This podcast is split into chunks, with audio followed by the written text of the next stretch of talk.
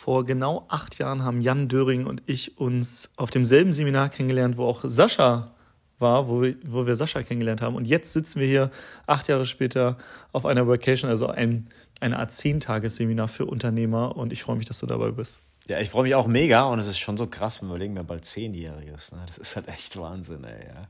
Crazy, nur noch ja. zwei Jahre, dann, äh, dann haben wir Zehnjähriges. Was feiert, wie heißt denn das dann? Petersilienhochzeit? Nee, ich weiß es nicht.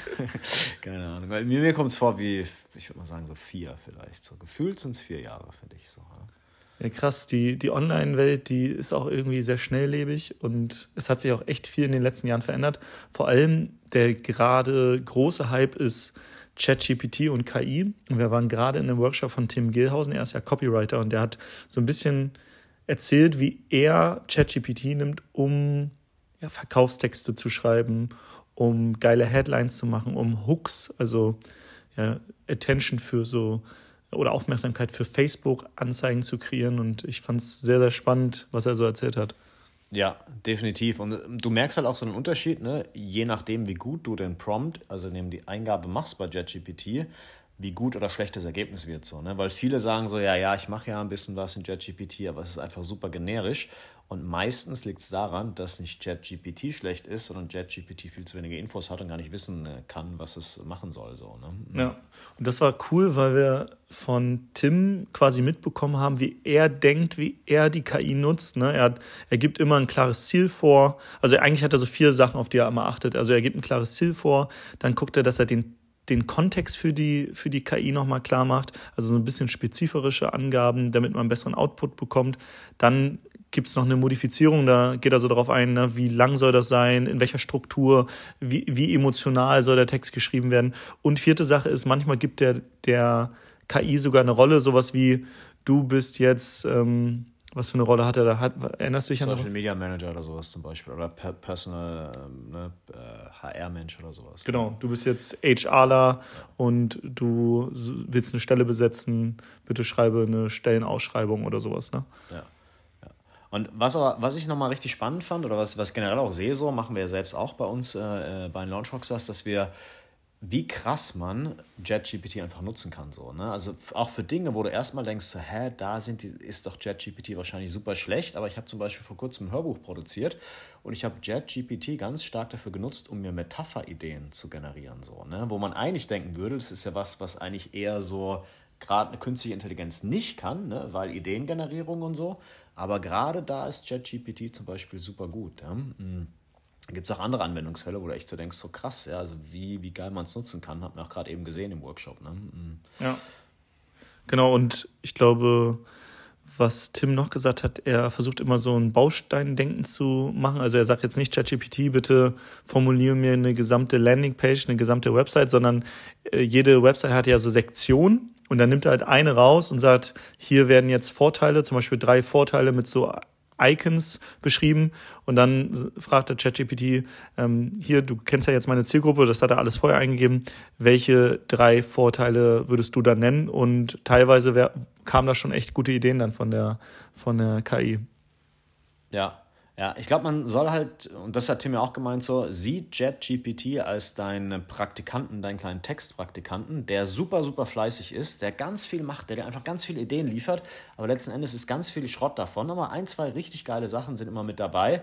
Und wenn der Praktikant halt so wie will arbeitet, dann gib ihm eben ne, zum einen richtig gute Infos, dass er nichts falsch machen kann. So, ne? Das ist, glaube ich, schon mal ganz, ganz wichtig. Und dann eben nutzt es, was er alles an Output produziert und sag halt, das ist schlecht, das ist gut und trainieren immer weiter, dass er immer besser wird. So, ja. Ne? Mhm. Und eine äh, Strategie, die er gesagt hat, äh, die kann man auch anwenden, wenn du jetzt nicht so Ahnung hast von einem Thema und du willst trotzdem irgendwie von ChatGPT was Brauchbares, dann kannst du, also das eine ist ja das Prompting, ne? du gibst bestimmte Befehle ein und das andere ist das Reverse Prompting. Das heißt, du sagst ChatGPT, hey, ich habe hier ein Ziel, aber ich weiß selber gar nicht, wie ich das erreiche. Welche Fragen würdest du mir denn stellen, damit ich dir die jetzt beantworte, damit du auf ein halbwegs äh, gutes Ergebnis kommst? Also dieses Reverse Prompting, wenn man selbst so ein bisschen als Laie in einem Thema unterwegs war, fand ich auch spannend als, als, als Strategie.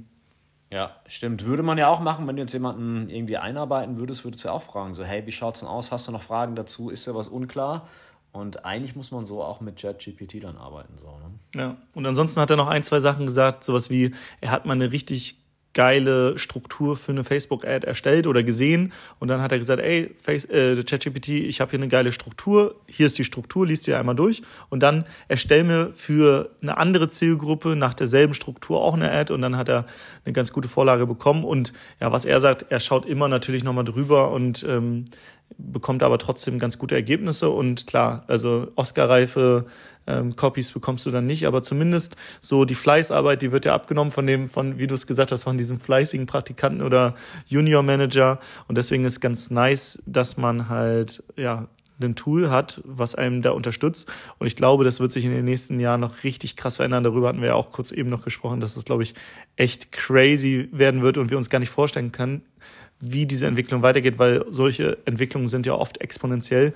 Und ich glaube, es gab teilweise schon selbst von den Leuten, die ChatGPT mitentwickelt haben, Warnungen und die versuchen das teilweise ja nicht ans Internet anzuschließen, so weil sie echt nicht sicher sind, was in welche Richtung es da gehen wird. Ne? Ja, also ich glaube, es wird schon echt krass und wir haben auch mal vorhin spaßeshalber gemeint, so ey, vielleicht sagen wir in ein, zwei Jahren, mach uns mal 50 Online-Kurse fürs Freiheitspaket und das Freiheitspaket ist fertig. Ob das jetzt gut oder schlecht ist, ist halt die Frage, weil wenn jeder Online-Kurse auf Knopfdruck quasi produzieren kann, ist es dann geil. Und die Frage ist halt auch so, kannst du irgendwann mal sagen, ja, ich baue mir jetzt einen kompletten Coach so. Ne? Also ne, Tony Robbins zum Beispiel hat schon vor 10, 15 Jahren gesagt, dass er eine KI tra trainiert, die so wie er dann ist. Ne, und wenn er das jetzt machen würde, könntest du dir quasi Tony Robbins als Avatar nach Hause irgendwie holen, der mhm. dir in seiner Stimme genau die Fragen stellt, die er auch stellen würde. Und ist natürlich irgendwie geil, aber irgendwie auch nicht so geil, weil letzten Endes werden dann alle arbeitslos. So, ja. Ne? Und wenn ich mich mal an meine Coaching-Ausbildung zurückerinnere, das war halt oft, wir haben bestimmte Coaching-Techniken, Fragetechniken gelernt. Und wenn du jetzt eine KI sagst, ey, das sind hier die gesämtlichen Fragetechniken, die du stellen kannst, plus ähm, höre zu und höre aktiv zu, dass du auch noch empathisch wirkst und co., dann kann es halt irgendwann wirklich sein, wenn du dann noch eine, äh, eine du kannst ja sogar Stimmen wahrscheinlich auswerten, welche wirken empathischer und nicht so empathisch, dann könntest du wirklich irgendwann so einen Avatar kreieren. Also ich bin mal gespannt, in welche Richtung es geht. Ich bin so ein bisschen in beide Richtungen. Einerseits ist es cool und du kannst es auch, glaube ich, zum Teil nicht aufhalten. Auf der anderen Seite ist es auch irgendwie ein bisschen beängstigend, weil wir nicht wissen, in welche Richtung es geht. Aber ja, äh, ich glaube, wir zwei haben da jetzt auch nicht die Weisheit mit Löffeln gefressen und wissen, in welche Richtung es geht. Aber es macht auf jeden Fall Spaß, diese, diesen ganzen Markt zu beobachten und ja, zumindest heute zum Teil das schon mit zu benutzen, um auch zu vielleicht so ein bisschen vorherzusehen, in welche Richtung es geht und dann vielleicht auch wieder neue Geschäftsmodelle zu kreieren, weil ich glaube, es wird noch ein bisschen dauern, bis komplett die KI jetzt Menschen ersetzt oder so, aber in Teilbereichen wird das zumindest der Fall sein. Ja, also sehe ich ganz genauso. Ne? Also ich finde es mega interessant, mega cool, das Ganze auch zu sehen, was da geht. Und gleichzeitig denke ich mir so, boah, in was für eine Richtung geht es, wenn jetzt KI anfängt, KI zu programmieren. Und da habe ich auch kürzlich ein Interview gehört von einem Forscher, der 15 Jahre, glaube ich, im KI-Bereich geforscht hat.